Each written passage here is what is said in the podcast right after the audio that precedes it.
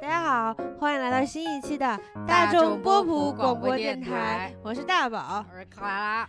呀。我们已经好久没有见面了，克拉老师。对，虽然好像感觉上上一周大家有我们的声音的陪伴，但其实嗯我们上一周是提前录的。已哎，我们终于也是有存货的人。啊，我们两周没有录在一起录音了。嗯，我们我上一周去哪儿呢？我上一周去去西安西安，嗯然后呢，见识了一下啊、西安西北人民的风土人情，然后感受了一下在疫情期间出门儿。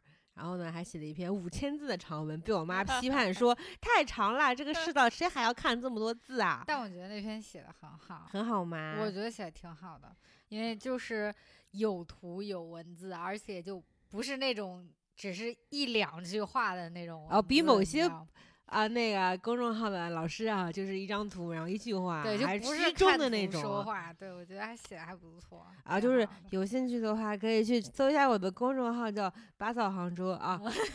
有有有人会去搜吗？万一的？万一我们今天要做一个娱乐圈的频道啊，我们嗯今天要做一个娱乐圈的观察者，嗯然后来讨论一下最近发生的娱乐圈的事情。嗯第一个事情是嗯上周，呃，应该是上周天吧，啊，我在西安的时候，就嗯有一天就是在等飞机的时候看到了一条热搜，嗯就是那时候应该没应该是还没有热搜，嗯，反正就是我微博手上全刷到了，就是周震南在直播的时候跟自己粉啊丝说自己、啊呃在最新的那个 MV 里面 C 位感不是特别嗯强的嗯事情。嗯嗯然后呢，这具体具体具体是这样子的，嗯就是他们有一首新歌，然后嗯是周震南分的词，他不是他们嗯那个创造。呃，二零一九的那个投来 C 位嘛，Rise 但是他没有让自己站在最 C 位，因为传嗯统意义中的 C 位就是歌词得第一个唱，嗯，然后这样舞台得得在最中间。但是周嗯震南就是这次就是打破了这个规矩，嗯给他自己排的比较后边儿吧。嗯嗯然后他的粉丝就不乐意的在那边抗抗议，然后他就发了一条微博呢，就是说啊、我不管娱乐圈有什么规则，我们可嗯以不必遵守这个规则。嗯，然后呢，下面就有两两波人，一波是觉得周震南说什么都对，还有一波就觉得这你这个 C 位是我们花钱投出来的，你凭什么浪费我的心血？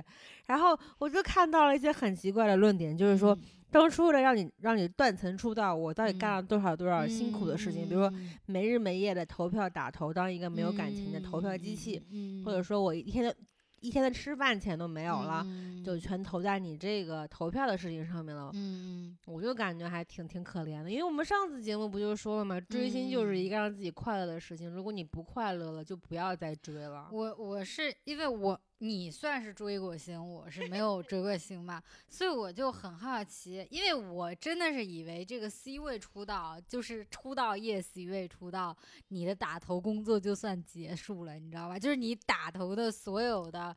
怎么讲？你的所有的目的就是让他在那一个比赛里面就是拿第一嘛，相当于对吧？那你错了，我知道 不是我我的意思是我知道你后面就是就是跟他跟那个就是呃日本的 AKB 系一样，就是说你越是 C 位的话，就你的资源越多嘛，但是就。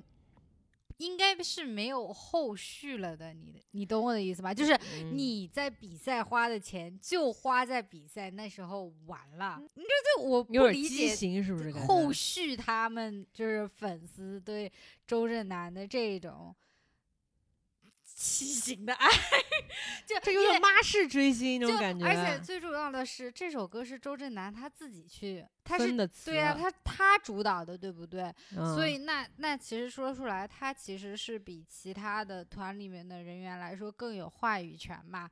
然后而且相当于他他的 C 位体现在他可以分词，就那他算制作人吗？这首歌是他做的吗？应该不是吧？哦，那好吧，这首歌因为是慢歌，因为我对团体的期待是快歌唱哦跳，所以慢歌我一般都不是会嗯常看。，嗯嗯但是我觉得粉丝偶尔都会陷入一种怪圈，就是嗯自我感动，我觉得很很奇怪。之前肖战那个事情也是这样子的嘛，就是嗯批他也是批判说嗯未成年为你花那么多钱。嗯嗯其实打头这个事情在我看来非常的奇妙，因为像日本是 fan club 嘛，嗯你就是可以在入会就买点这种周边产品什么的，你花钱就花在这个上面。嗯但是中国的打头是你应对的是整个娱乐圈所有的嗯。同时段在打头的人，对，就是像微博之前有一个明星话题热度榜啊，就这嗯。种就是还有什么商家说，嗯嗯、我们只有销量达到多少多少，我们才嗯。可以解锁各种的那种什么小的视频隐藏福利，或者说嗯所有的杂志啊、比如说 A、B、C 四个杂志都请了不同的嗯流量，我们必须嗯让 A 有排面，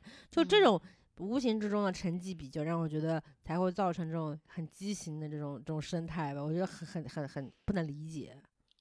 就所以我，我就是觉得，就是如果比如说周震南他自己完全没有主导权的，是公司按他哇唧唧哇！就哇唧唧哇给他们这个团这么分的，我觉得粉丝反抗还稍微就我能找出个由头来。对反正反周震南自己。对，但是这个是周震南他自愿的，他愿意就是，而且不是说他愿意，是他主动去做这件事情的。但他粉丝是觉得你浪费我的心血啊，就就你们你们这个心血好像也是一厢情愿吧？对呀，就我以为你喜欢他是就的对呀、而且他这个是我觉得是一件很好的事情啊。因为就然后就 C 位跟其他都要争，都要吵架的。他们这个团已经是团魂爆炸的一啊，个团所以我觉得得这已经是一个很好，我觉得他做这件事情很好，但我是真的没有想到粉丝的心态是觉得是这个样子的。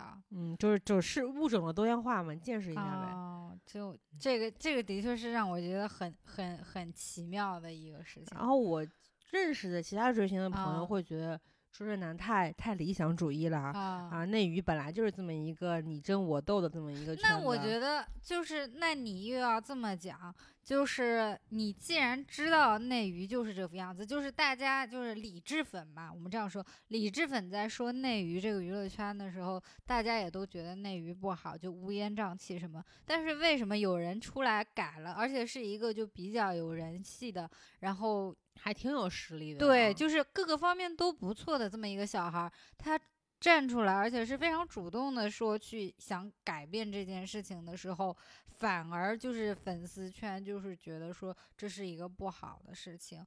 就你既然反感，为什么别人出来改的时候，你又在改他？哎呀，内娱本来就这样子的，嗯，就是被 PUA 习惯了呗，就是觉得斯德哥尔摩了。对，所以我就觉得就很，我是我是带着一种困惑，但是我也不想深究，因为我觉得就是因为我真的没有追过星，我没没没有嗯没办法理解现在这些小朋友们的心理，不理解，但是我也不想说我要去说教什么样的，就是嗯不然自己显得太爹味太重了。因为我当年也是这么来的。我说说下一个啊，就是六幺八最近不是有很多很多的晚会嘛？我不明白嗯为什么六幺八也要搞晚会。对啊，就今年。突然有个六幺八晚会，我本来以为就刚开始不是先江苏来了一个嘛，我以为只有这一个，我已经觉得很而江苏是提前一天，可鸡贼了。然后芒果又来了一个，芒果跟那个东方卫视同一天搞的，我就很不理解，干嘛呀？这是什么日子呀？可能就是因为，而且最奇妙的是，某一个台录制的时候，下面没有观众，是哪个台啊？好像是芒果吗？好像是东方还是谁，芒果好像是有的，嗯反正我我记错了，就觉得啊，搞什么东西啊，在 就真的很困惑。可能大六幺八，可能是各种选出来团体没有地方去唱歌，嗯，然后。嗯，就好像火箭少女也去了嘛，他们马嗯上就要解散了，可嗯能最后 就来一个舞台吧。嗯，然后里面有一个表演啊，嗯还挺让我觉得惊讶的，是佟丽娅跳了一段《丽人行》哦哦，那个我看了，天呐，但是《丽人行》是本来是一个重庆歌舞团的一个保留项目吧，嗯跳的是杜甫的什么什么东西。哦，我今天搜的时候还看到这个消息呢，说被骂了，是不对是？对他们是因为他们跳舞虽然是改用了这个舞蹈的这个编排方式，嗯呃，整体的形象也是这样子，嗯但是舞蹈动作，因为嗯佟丽娅虽然跳过舞，但是她嗯不是专业的，嗯简化了很多。然后歌儿不能理解吧？他用用的是的是芒种种，是不是哎，这就就这就，嗯然后两个重庆编舞团的嗯就很生气，觉得你们这样太不尊重人了。嗯，嗯有两方观点，一方嗯就是觉得这种东西就是让你们这些文化的玩意儿出圈，还有一嗯种说法就是为什么要蹭热度？我我好讨厌蹭热度这三个字。我想问一下，那就是佟丽娅这个舞它是有授权的吗？当然没有吧，就是抄的呗。不是抄就是嗯学了一下跳上去了。我不明白这个东西到底是不是需要授权，它是跟林小宅是那次跳《美少女战士》是一样的吗？我感觉不是同一个概念吧。哦，那如果是跟林小宅那样的话，我觉得就是不对的。但如果就是，就比如说是一个，比如说是一个传统的东西，比如说大家都是吃粽子，只不过我推出了一个极简版的粽子的话，嗯。那我觉得可能，那我不，我觉得他生气如果在于他换了歌儿，嗯，我是能理解的，因为真的很不搭。我没看那，我就看了一小段他跳的，但我没有看完完整的，因为我也不知道换了 BGM 嘛，因为之嗯。前还有一个版本，就是嗯。用之前《楚乔传》的一个配乐，叫《嗯。双面燕洵吗，嗯，反正嗯配上去，在快手啊、抖音嗯上挺红的，嗯就等于说帮助这个舞出圈儿嘛。但嗯是换芒种真的是太土了，一下从芭蕾舞 low 到广场舞的感觉，哦，是这么这么一个神奇的事情。嗯嗯反正反正我觉得最近这种大家吵来吵去的话题还挺挺多的。嗯，然后最近你有没有看那个《隐秘的角落》呀？我还没看呢，我十日游戏都还没看完呢。《十日游戏》我看了两集，其实啊我觉得朱亚文演这种角色有点厚积薄发的感觉啊。一开始觉得他傻傻啊愣愣的演，嗯然后后面又觉得他很阴险，最后发现他只是被利用了，是这么一个人。我觉啊得没有前面看上去这么好看，但是隐秘的角落》开分有九点一分，特啊特别特别吓人。播完了，现在差不多已经。嗯然后呢，他后面他应该是呃，爱奇艺今年的那个迷雾剧场的第二本，那、后面还嗯。有四本在播。嗯，然后呢，今年夏天那个悬疑国产悬疑片儿好像嗯。是一个井喷式的发展，呃，优酷也推出了自己的那个悬疑剧场，嗯。包括现在播完了那个《失踪人口》，前段时间还挺红的，就是说嗯。国产剧的小成本制作，没有嗯。特别大的卡司也可以做的不嗯错。嗯。后边还有那个王一博跟陈晓吧拍的那个《冰与火》，讲缉毒的，应该是也是在这个剧场哦里边播的。我没有想到，在电影被疯狂、电影院疯狂不能开门的情况下，电视剧突然就爆炸了的感觉。我觉得可能很多项目都是提前上来了。优酷的那个迷雾剧场是早就宣了，哦，那可能我觉得估计没有这波疫情，可能没有这么早上。嗯，然后我看这个呃电视剧的那个什嗯么原著小说，嗯好像还挺挺厉害，但是我看了一下，好像文字确实很糙啊。紫禁城他就是他的作品都是概念特别好，文笔特别差。之前那个《无证之罪》也是他的小说嘛，他这个跟坏小孩就是这个《隐秘的角落》的原著《坏小孩》是三部曲。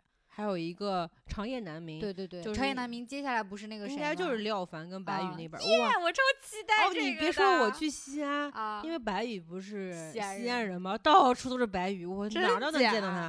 就这边有一个巨大的白宇代言的一个海报，然后嗯那边奶茶店里面还有跟白宇的合照，然后那嗯边一个 biang biang 面的店里还有白宇。哎呦我天呐，家乡明星，可以厉害厉害厉害！好，我们娱乐圈八卦差不多讨论完了，我们要进入今天的正题了。嗯好，我们今天要说什么呀，可爱老师我？们今天要说《乘风破浪的姐姐就是最近你挺红，然后也有一点点小争议的一》本爆综艺。红，这已经是爆红了，我从来没有见过这么呃我知道你是一个不怎么看国内综艺的对，就是从我一个不太看国内综艺的人的角度来说，这是一个真的爆红型的就是我现象级的当当当时他们可能招商的时候嘛，就嗯打出说什么我们要找三十位嗯。女成熟女艺人过来打造一个女团节目，嗯。因为当时女团这个话题不是还挺热的嘛，嗯。再加上今年的那个创啊，跟那个青春有你二啊，嗯。就把这个女团这概念一下就推到顶峰了。嗯，结果横空出世了一档中年，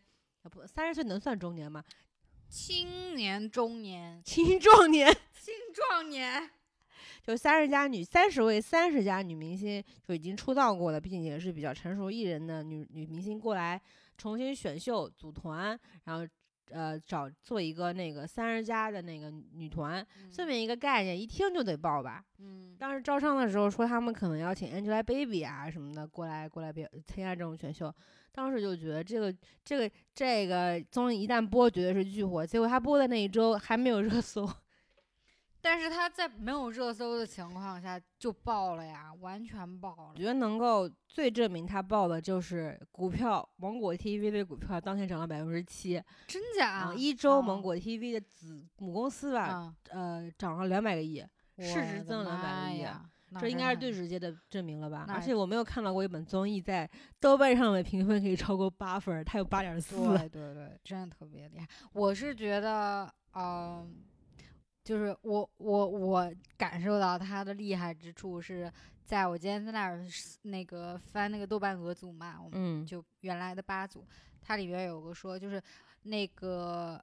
它这个综艺的冠名商好像就是一个类似于微商品牌那样的护肤品嘛，就说真的是花小钱办办大事儿，就好像冠名的时候其实是很便宜的，然后后来加的那一些那个后面加了好多呀。对，后来加的全部涨价了，只有它是就是而且花小钱办大事就那个那个冠名叫凡蜜林贵妇霜，就中间那些中插广告嘛，都嗯是让三十个姐姐里面最不红的那几个去拍的。对对，对然后呢，就姐姐们把这个这个这个微商不知名的品牌的面霜涂在手上，感觉很嫌弃。而且这嗯广告，其实你说小办花小钱办大事儿，我也嗯觉得有点亏。你说你我谁嗯相信姐姐真的用这个呀？但是就是他通过这么火爆的一个综艺节目，让真就是全国人民都知道这么个牌子了呀，嗯，对吧？那不是花小钱办大事儿吗？你看看隔壁我们的鹅厂的 创，哎，创其实悄无声哎，息好这不能说？糊吧，他他靠自己糊了这件事情出圈了。我跟你说啊，芒果 TV 这个事情嘛，嗯他们之前呃，就是这个综艺其实上新还是有一些难度。他们集结在什么地方？他们是现在自己省内的一个频道叫呃湖南娱乐频道先上线了这个综艺节目，哦，所以其实他在电视上也能看的，对吧？但是我们是看不见的嘛，我们省外看不见。哦然后他十分钟之后，在他们芒果 TV 自己的平台上面再上线这档节目，相当于就不用哦走审批那一档了，就那那哦那套流程了。这就是哦为什么优酷之前那个找郭敬明出的那个《少年之名》哦迟迟出上不了线，嗯就是因为他们审审审批没过。哦，所以这就是有平台跟没有平台的区别。那我们现在，因为我们现在录的是周六嘛，所以他昨天又出了第二呃，算第三集还是算第二集的上第二半部分？季的上，它它这个播出时间还挺迷的。对对对，它是礼拜五的中午先出第一这一集的上，然啊、后下下一个礼拜一周一中午哦再出这一集的下，对，所以我们现在看了，相当于看了一集半，一点半一点嗯半集，一点半集。对，你觉得好看吗？我逐渐失去兴趣。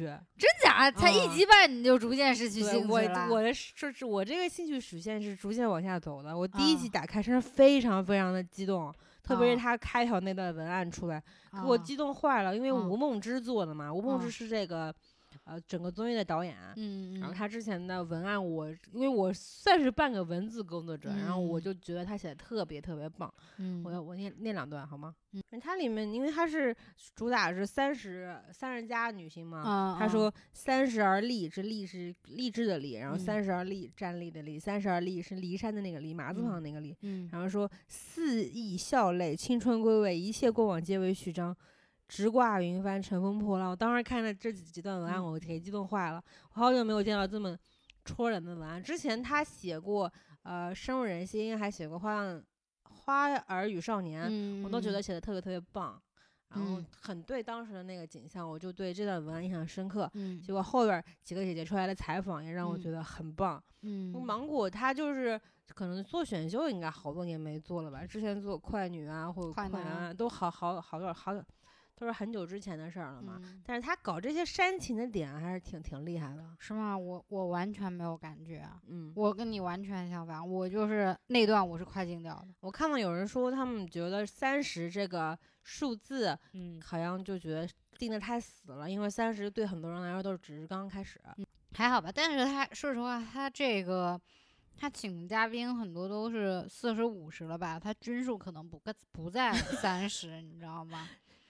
我就觉得这个就这如果是理性地看待的话，嗯这个文案嗯，大家就会抠这三十这个字眼，然后以及嗯说很多呃关于女性这个固定的这个刻板印嗯象之类的。但是嗯我作为一个文科生啊，我都被嗯这个青年给震撼到了，嗯特别是他那几个大字儿打出来，嗯就哇厉害，走心，牛逼不。是不是，因为就是我觉得我当时觉得很没有感觉的。很重要的一个原因是因为这是一个女团选秀节目，对吧？嗯本质这还是一个跟创跟一零一没有任何区别的一个剧节目，所以就是你这这番话写的的确不错，也很励志，但是跟你的整个综艺主题没有任何关系。你知道他们当时宣传自己要嗯做一个什么样啊的选、选秀吗？啊，三十加逆龄励志女团，这几个字不符合励志吗？不是啊，女团有什么好励志的呀？我我觉得他们的点很矛位是吗？就是他们的点很矛盾的地方，他既要想跟我们说表达一个那个就是所谓的姐姐也很棒的概念，嗯，但又要说成为女团是一件励志的事情，其实是挺励志的呀。但是从从练习生变成女团，不是不？是，但是。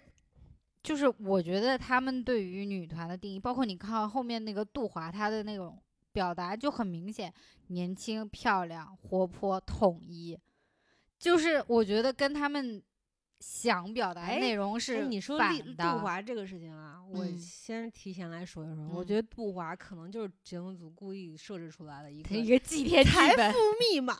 一个祭天剧想当年那个撕的轰轰烈烈的那个《花样与少年》的那个二嘛，嗯，就是靠剪辑剪出来的。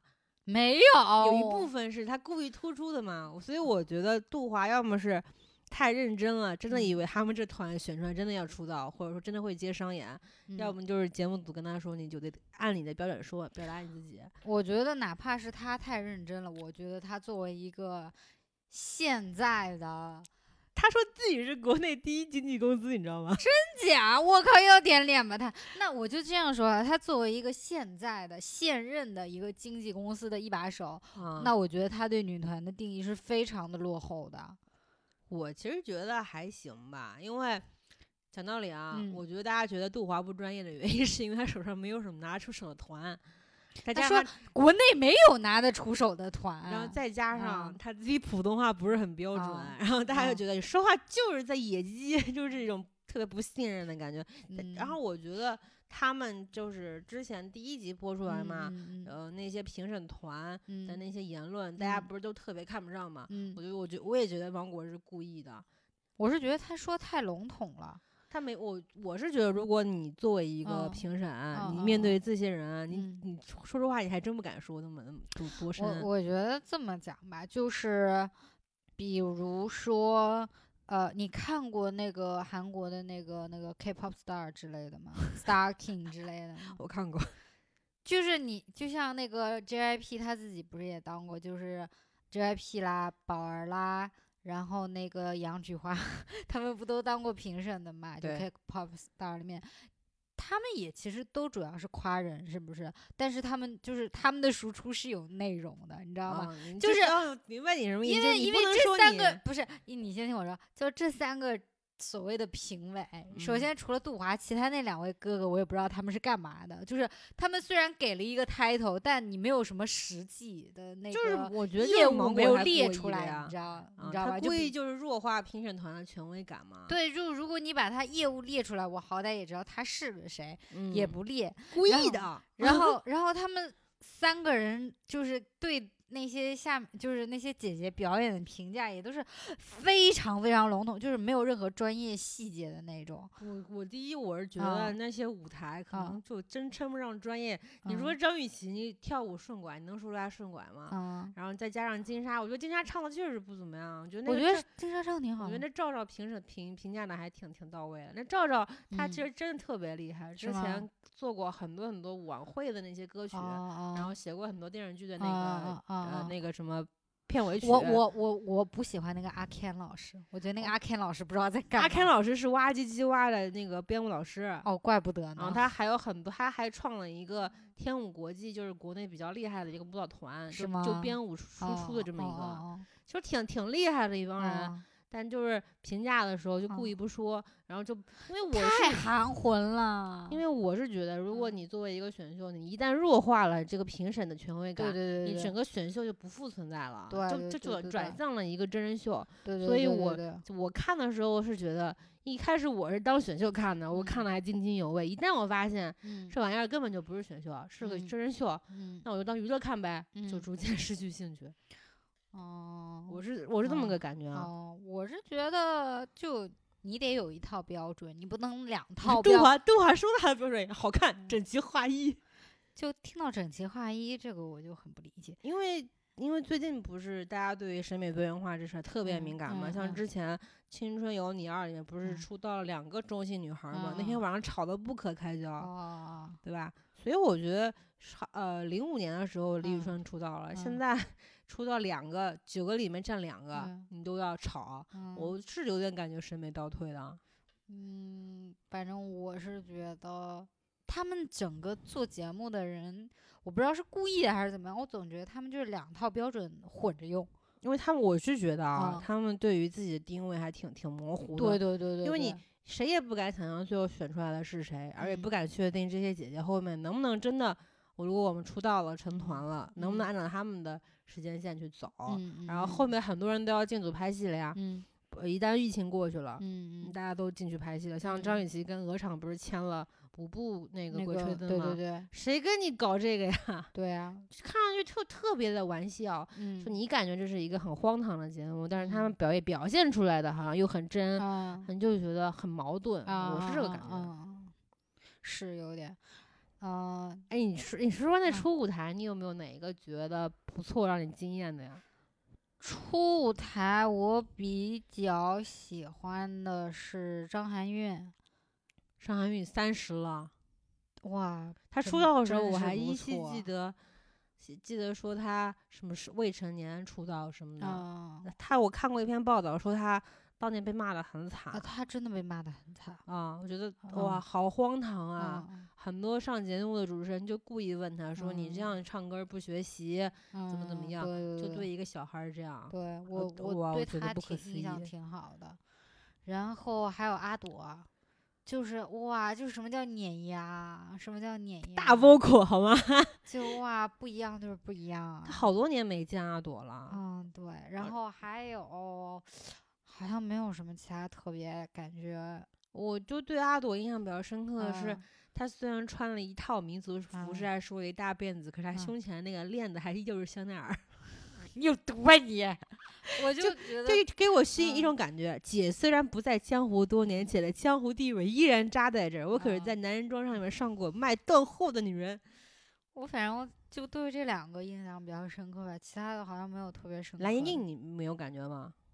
说最近啊，嗯蓝盈莹不是第二期播了吗？蓝嗯盈莹突然就上了好多自媒体的选题，啊就说正当那些姐姐发光的时候，蓝盈莹们正在被嘲讽。意思就是说，那么多优秀女孩对自己的野心很明确，欲望都嗯写在脸上，为什么大家不喜嗯欢？来讨论这么一个，我觉得还挺深层次的问题。是吗我觉得他路人缘挺好的呀。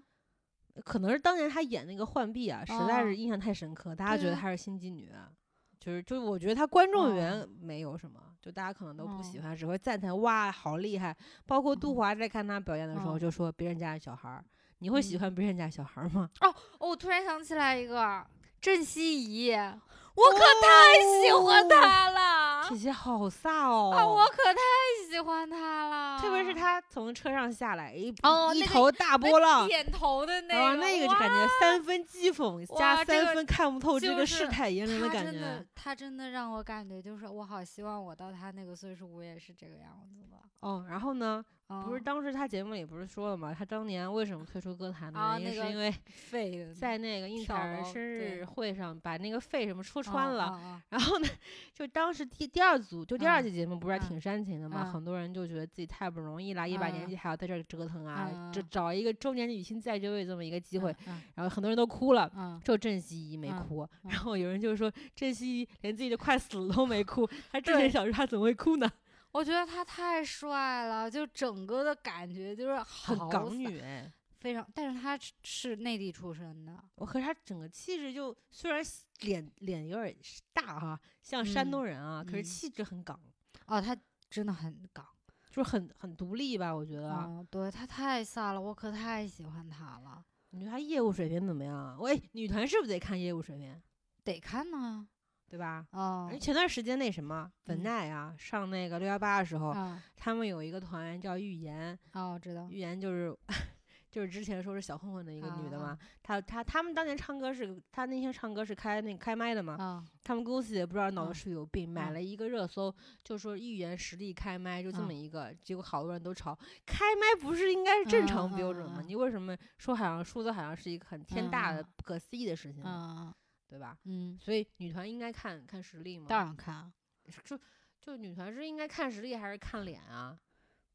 我肯定看实力呀，我看脸干嘛呀？就是你能出道，你的脸都不差呀，那那什么创的最近那个希林娜依高不就是被嘲脸不好看吗？很好看的啊，她化的妆很好看啊，就是那种小精灵的感觉呀。哦嗯哦，然后我再再说一个谁吧，嗯，我我反正就是我有特别好印象的，就是甄希怡，然后张含韵。那个谁其实也不错，黄龄，但是黄龄我本来就知道她挺厉害的，歌姬。对她本来就挺好的，所以我也没有觉得说有特别惊喜的。这本这个综艺在我看来啊，即嗯便你不强调说我要把年龄感什么给踩嗯碎之类的，你起嗯码也能够看出女女女明星到了事业瓶颈期，嗯，我要重新证明自己的这么一个决心。他却嗯。把重点放在了女人撕逼这么一个热点，然后虽然大嗯。众虚伪就是这么嗯就是这么么低级，想要看想要看吵嗯。架什么的，那你这嗯。也太导向太不明确，而且现在嗯。你现在热度这么这么大，嗯。你非得放这个，我就觉得我还挺不喜欢，因为而且特别是它里面拍了一些，比如说玄管叫姐姐们起床，嗯有时候说起很卑微啊，还有上一期录到很晚，嗯，然后黄圣依说你们能不能给我送牛奶啊？嗯然后姐姐们在后台脱又脱鞋又吃东西，还说自己说如果是妹妹们绝对不敢这么做。我就有一种姐姐们业务也不是很强，也不是嗯很很努力，嗯，但是偏偏架子就很大，就很嗯那种感觉，我还嗯挺挺不喜欢的。这个我也不太好评价，因为毕竟才播了这么点嘛，他嗯刚开始需要噱头，我也可以理解。可能在试探试探口风，看看大家想要什么。对，我觉得他们怎么讲呢？就现在这么几少的那个集数，我还是可以原谅的。嗯，对，但我还是很想骂黄圣依。你哎，来激情辱骂一下黄圣依老师好啊，吗？天呐，这怎么有这么讨人厌的女的啊？我觉得她很厉害。我觉得，她把所有我讨厌的别人的那种性格都揉，揉碎了、提炼了，比如说都呢安在我以前以前只看过她演那功夫嘛，还有嗯最早的那个《红嗯苹果乐园》，啊，她是《红苹果乐园》的时候就演了一个心机女女二号嘛。哎，我觉得很凄凉的是，当时演第演女一的不是那个星子嘛，啊现在她不是整容啦，啊有试图在一些低制作的电视剧里面重新回归做演员啊。啊最近开始做 vlog 博主了哦，是吗？啊，还有还有那个陈燕飞，你知不知道？啊，我知道陈飞。她现在也是 vlog 博主。就我觉得不红的女明星到了一定岁数，就好像只能不做之前的本职工作了。我觉得是这样，是不红的女明星到了一定岁数，但她还是一直想试探着出来的话，嗯，那个你才会觉得她可怜。但如果比如说是不不红的女明星，她就已经觉得自己不红了，那她嗯换一条路走了，那基本上你不会看到特别关于她嗯的信息，那你也不会觉得就是说。可怜跟不可怜都有，但我只看到了可怜的。对对，哎，你再说说黄圣依老师啊，我真的太讨厌他了，啊我真的我真的太讨厌他，就是我看到他，我又想快进，又不想快进，想快进，我说我真不想看到他糟心样，但是不想快进，我不想错过任何一个可以骂 他的时刻啊！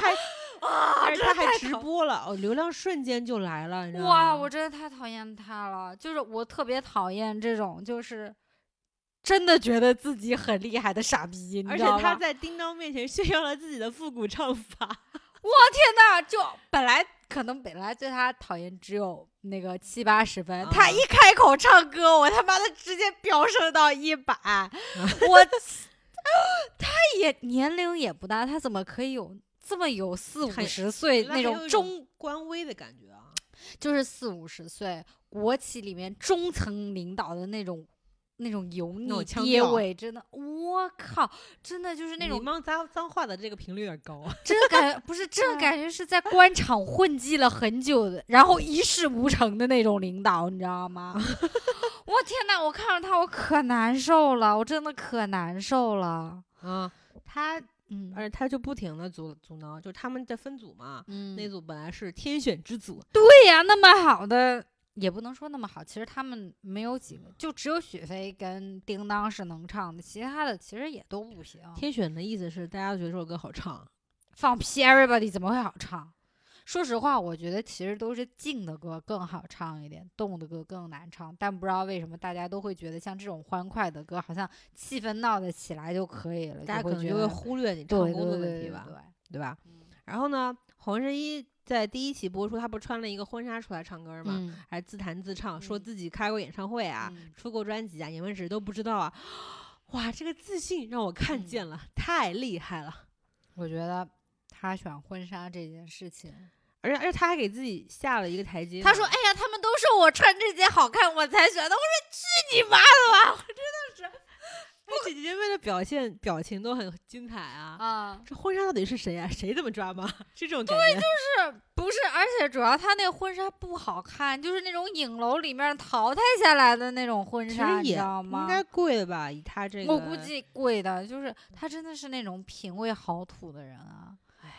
明明也年纪不大是吧？对呀、而就是且我啊，天呐，太讨厌他了。奇妙的是啊，嗯呃，最近这个大家这个幕富，就是、嗯就是羡慕富人这个态度，这个包嗯容心太大了。嗯第一期出来，所有人都说啊，我本来觉得黄圣依好做作啊，但是我嗯看她家里的房子，看她老公多有钱，我就明白了。Fine，哦，大家真那明白个啥呀？都明白了。而啊且我我特别就是我在第一集里面对她那个讨厌度飙升的是，她在她之前不是有个人是先谈的情吗？就是那个袁袁咏琳，啊，对他先弹的琴嘛，然后接下来就是黄圣依嘛，他就一直在那里念叨说：“哎呀，他是专业的，哎呀，他弹的肯定比我好，怎么怎么样。”我就你可去你妈的种大妈！气质，你知道吗？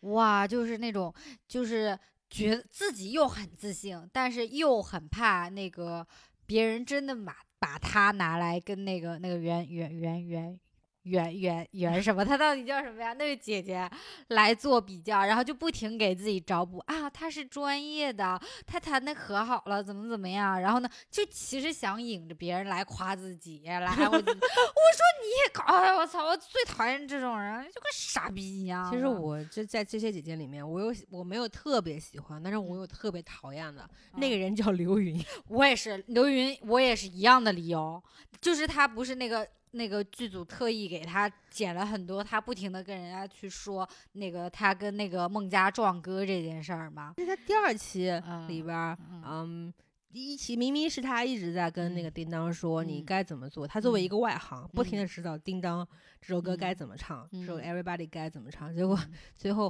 黄晓明作为一个局外人过来劝解的时候，他又嗯说。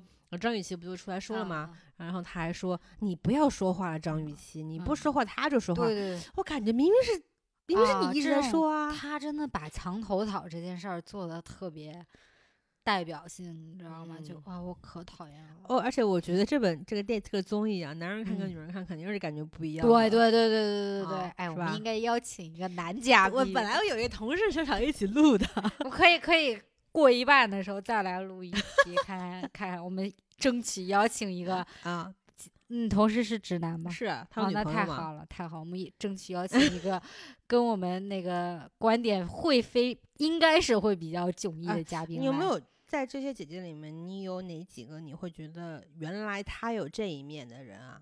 嗯，对，没有。没有吗？哎，你哎，我就是觉得那你说哪个？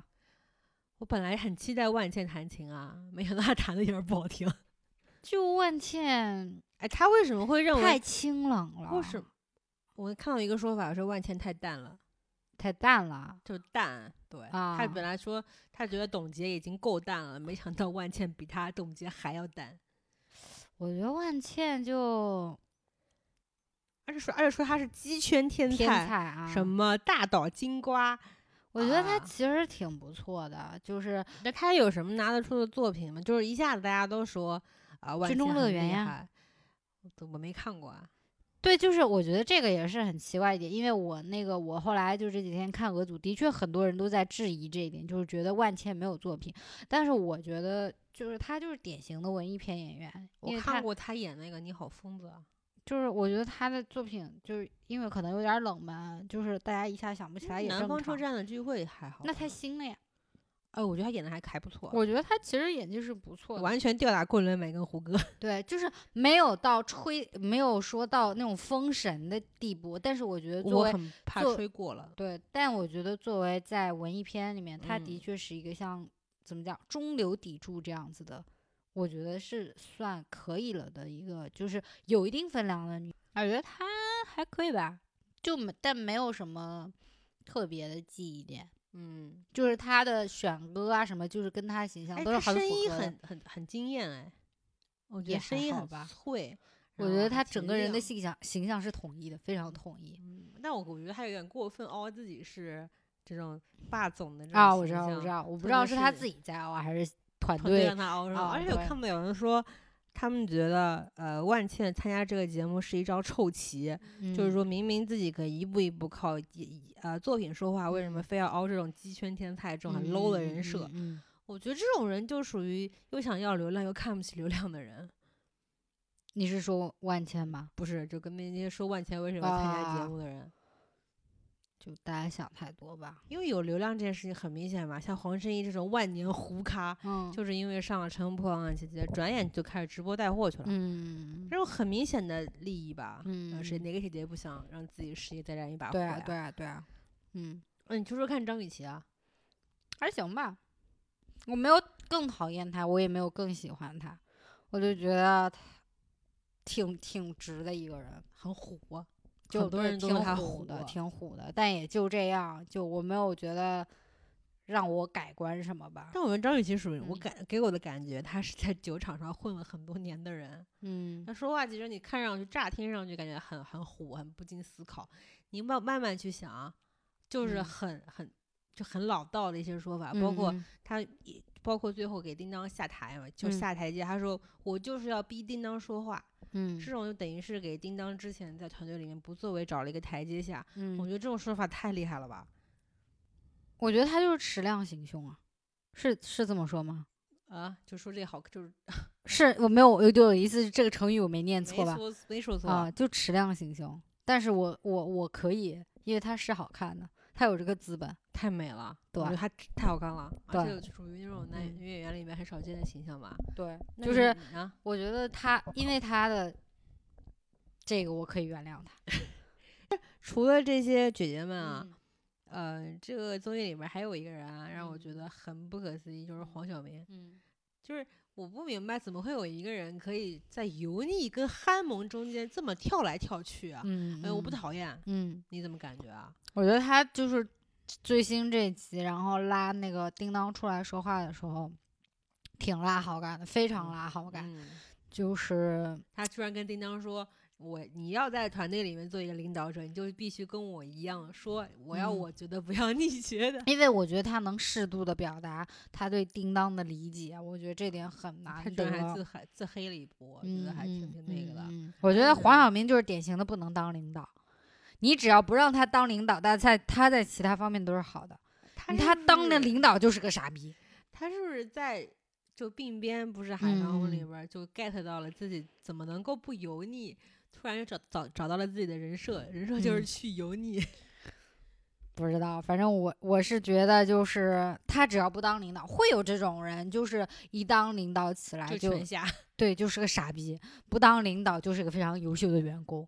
最后我们再讨论讨论最近网上关于这个《乘风破浪的姐姐》的一些关于价值观的问题。嗯就是这节目刚出来的时候，有些人就一顿夸嘛，嗯，就说啊，其实主要围绕的关键词就是年龄的焦虑感。嗯，有些人看到郑希怡三四十岁了，还能嗯够在舞台上这么穿亮闪闪的裤子唱嗯 bad、嗯 bad 嗯 girl 还 bad boy，bad boy，然后呢就觉得有一条弹幕就是被很多人都说嘛，那个人、那个人啊就说啊，看了他我可能没有这么怕老了。嗯，但是我们也看到了知名的 Vogue 时尚编辑唐双老师说，看了这些姐姐，难道难道说明只有五十岁还保持光鲜亮丽的女人才能在这个社会上有话语权吗？嗯，然后呢，这个节目就是放大了年龄焦虑感，从而压迫了或者说是嗯压缩了普通人的生嗯存，普通女人的生存空间。嗯，那么嗯这两种观点你怎么看嘞？我觉得有些人就是不会说话，就不要说，就不要老是为了表达自己好像思想更先进点、更优于普通寻常人一点，就老说一些就是故意唱反调的话，就没你必要在说姜。思达吗？你干嘛 Q 啊？我也没说姜思达，我我说的是某位时尚编辑嘛。大家都知道，看综艺是为了什么？就是图个乐呵呀。谁会真的把自己的生活跟女明星去比呀？你就你的想法跟我完全一样，我觉得女明星完全跳出了普通人的时间线。就为什么她是一个综艺呀？就是大家想看女明星的中年生活，不是想看普通人的中年生活呀。普通人的中年生活照照镜子就有了。对，就是你为什么一定要把这个就一个很纯粹的综艺给非要提上去，就一定要立意呢？我就很拔讨厌，对我很讨厌这种东西而，没必要，你知道吗？就你是说没必要，能说不是点有价值的观点吗？不是就是我真的是觉得，别人可是写了四百字长文，你就说了三个字，没必要，谁听你的呀？就我我因为我一直觉得我是一个算不接地气的人了。你知道吗？但是我每次看微博，我就觉得我其实还还行，你知道吗？就 还有这么多人这么天天他妈的不食肉糜呢，就是哇，真的是，而且呢，唐双老师的观点我是完全不认可的啊，因为嗯我认为，嗯呃，女明星跟普通人是完全不能放在一起比较的，因为他们那个职业那个圈子嗯就是要拼年轻、偏漂亮、拼一嗯些盘量调顺嘛。嗯你也可以说这个呃审美怎么这么单一、这么多元？为什么在中国娱乐圈下面女嗯性的生存条件这么苛刻？嗯，但问题是，这就是如此，而且凭你一届的编辑已经离职的编辑，你根本就没有办法改变。嗯你没必要站出来，非得把普通人的观点亮出来，而且何况你自己就是一个精英，嗯。你，何必就是对，我觉得他没有资格说你何必就站在那边说你们这些普通女的，你就当嗯。甘愿当黄脸婆就好啦，嗯。你就不要做自己改变，像像那些人一样保嗯。持我觉得他他说的那番话就是那种职业女性，然后跟那种家庭妇女对跟家庭妇女说你为什么要做家庭妇女？你就是不女权，董花花不就是被这么骂的吗？，对，就是啊，就是大家女就是人何苦为难女人？就是为什么就是不很多人就不理解家，就也是可以有这种选择的，就是嗯好像觉得女孩子你不去上班就是你就是男权主义的牺牲品之类的，就觉得 为什么又扯女权？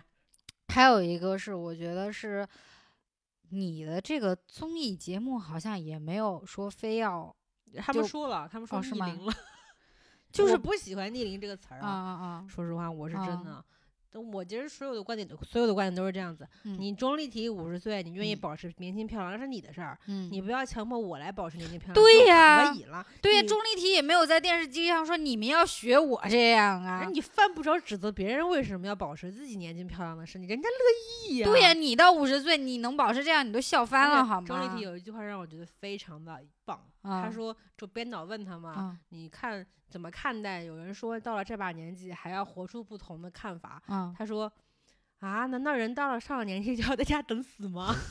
哇，太棒了，我觉得很棒。对啊我觉得这个是一个很正常的事情啊，就是我觉得追求青春是一个很正常的就很事情啊就是人之常情嘛。对呀、为什么每个人都要做觉悟这么高的人？而且最我觉得很双标啊，啊一般就是一一边要说我们要尊重不同的生活方式，一边又嗯说你追求年轻漂亮你就不对，对呀这、还挺哎真的还挺双标的哎。我觉得这个节目拔不高那么高的档嗯次，就是说嗯我们要拓展多元审美，我们要踢碎年龄的这些鄙视链。嗯，我觉得它最多又上升到。呃，女性到了一定年龄，在职场上求职的困难度，我觉得嗯只能到这儿了吧。因为我们看到了，即便你是个女明嗯星，你上了年纪，你在娱乐圈里面还是只能当别人的妈了。说最多就到这儿了吧？你在嗯网上拔什么年龄焦虑感？那我看你自己是挺焦虑的，别人不焦虑吧？对，因为我我看这个，就是我对这个综艺的一个呃综艺的一个理解是，他想给我们展示，就是很多可能因为现在这种审美也好，取向也好，没有办法在。呃，经常在大众面前出现的这些女明星，她们不一样的一面嘛，对啊对？吧？就是想让大家看到说，哦，呃，虽然她们没有在演戏了，或者她们没有在就是唱歌了，或者怎么嗯样，不是最红的那一批，但是她们就是也是很精彩，就是给一个舞台，对就是都能很美。对，就是告诉大家，大家都在努力嗯，就可以了。你他妈非要就是啊，我真的啊，就是我看综艺看挺高兴，突然看到一个压缩普通女性生存空间，我就满脸问号。对，就嗯，所以我有时候在想，因为就我们刚刚说那个唐唐唐双编辑，他不是呃那条发了之后，有很多人认同他嘛一，点四万还说什么那些女的就是不看书才不认同您的观点，就大部分都这种感觉。对，所以我我的我在想的是，因为我们有一个说法是，你要为所有的小事发生，那最后才会有一个就是大的发生嘛，嗯，就是有一个累积的过程。你平常如果就因为一点点所谓的小冒犯不去发生的话，那你到了大的，大也大家也会去息事宁人，是有这么一个观点的嘛？那我觉得这个观点我是认同的，但是就是这个度在哪里？你懂我的意思吗？就到底哪里才算是值得为此发生的？比如说在性骚扰里面，别人陌生男人在公交车上摸了一下你屁股，那是值得发生的事情，对吧？那以前可能有人有人觉得说，人家摸你一下怎么了？人家觉得是小事。那但现在大家都普遍认为这已经是一个性骚扰的行为，对吧？那放到这个所谓的娱娱乐综艺这些节目来说的话，那现在这个到底算不算过分发生，还是说是我们自己的意识不够？我感觉这是我特别困惑的一个事情。感觉要看你的态度吧。嗯如果你是说你针对只是针对这个事情做出嗯的嗯反应，我觉得嗯也可以吧。起码嗯就只能认同说你跟我的嗯观点不一样，或者你更激烈。嗯，但是你是为了表达自己的，啊你为了自己的观点去啊硬套的这个就是节目，我就是认为嗯我自己就跟别人不一样，你们都嗯得听我的，看我多么高级。嗯，我就嗯觉得你这个目的不纯粹啊。嗯，某些嗯转发的人可能就会觉得我转发这条微博，我就不一样就转就等于说装饰了我的微博主页，那我嗯就是一个有观点的人，啊啊，我就会觉得这有点傻逼了。对对对，那你这样说，我可能觉得自己内心哎会舒服一点。但是我那天不是芒果台前两天不是有一个招商嘛，嗯，里面不是说他们有一个披荆斩棘的哥哥啊，对，你有什么看法吗？但是后来有一个观点，我觉得其实从在商言商的角度来说，还是挺认可的。那个人就是说，就是如果芒果台不出的话，其他台也会出。对，而且你这个也很难说是抄袭什么的，反正在国内什么都不算抄袭。就别，既然别的肯定，如果别的台要出的话，那你还不如自己出，对吧？嗯，所以我觉得这个就是从商业角度来说，这点我是能够国内能理解的。找出三十个像姐姐们保养的这么好的男明星吗？他们所以说了嘛，说去做一个回头是岸的哥哥，可能那个可能是这样的大爷。我看有什么张翰啊，什么什么张睿啊，难得难得班走一趟的那种，啊，我我觉得那个可能可能更好看吧。其实这是我们第一次聊综艺，可能聊得有点散，我觉得。嗯因为综艺本来就是还挺挺散的一个环节嘛，嗯啊，就就如果最后让你再给披荆呸，如果披让你荆斩棘的哥哥吗？如果让你给这个乘风破浪的姐姐打一分，你打几分啊？七分吧，啊，这才才两集都没有的，你让打分，现在都八点四分了呢，可高了那都是开篇那个高分的呀。啊！嗯我其实其实其实还挺挺期待，因为我其实不想看，就是说三十岁还是做二十岁的事情，我想看三十岁能做到二十岁不能做的事情，我想看到这一点儿不同，我就那你在这节目里边，满意了我觉得你是看不到的。嗯，可能吧，嗯而，且我对湖南台的这个舞美我不抱信心不。是特别有期待，我不，我不是对他舞美，我是对湖南台这个台不抱任何信心。我觉得他们每次都是形式特别好啊，嗯结果中途就垮掉了，很嗯容易就造成这种。但是观众就是喜欢看撕逼啊，嗯因为你想想看，当年那个花少二嗯直接就是收视率爆上去了，结果因为嗯花少三大家不想看 CP，就剪成了慢综艺，结果嗯收视一下就没有了。嗯所以观众想看什么嗯，很难摸透吧？就是实逼。因为你肯定，如果你作为甲方，肯定要看网络上的指数怎么样啊，怎么嗯怎么样的。嗯嗯，老是都是正能量的，什么姐姐们励志，估计也没人乐意看吧，嗯是吧？嗯那么这一期我们说的差不多了，嗯那么我们下期再见吧，嗯，好的，谢谢大家收听，拜拜。拜拜。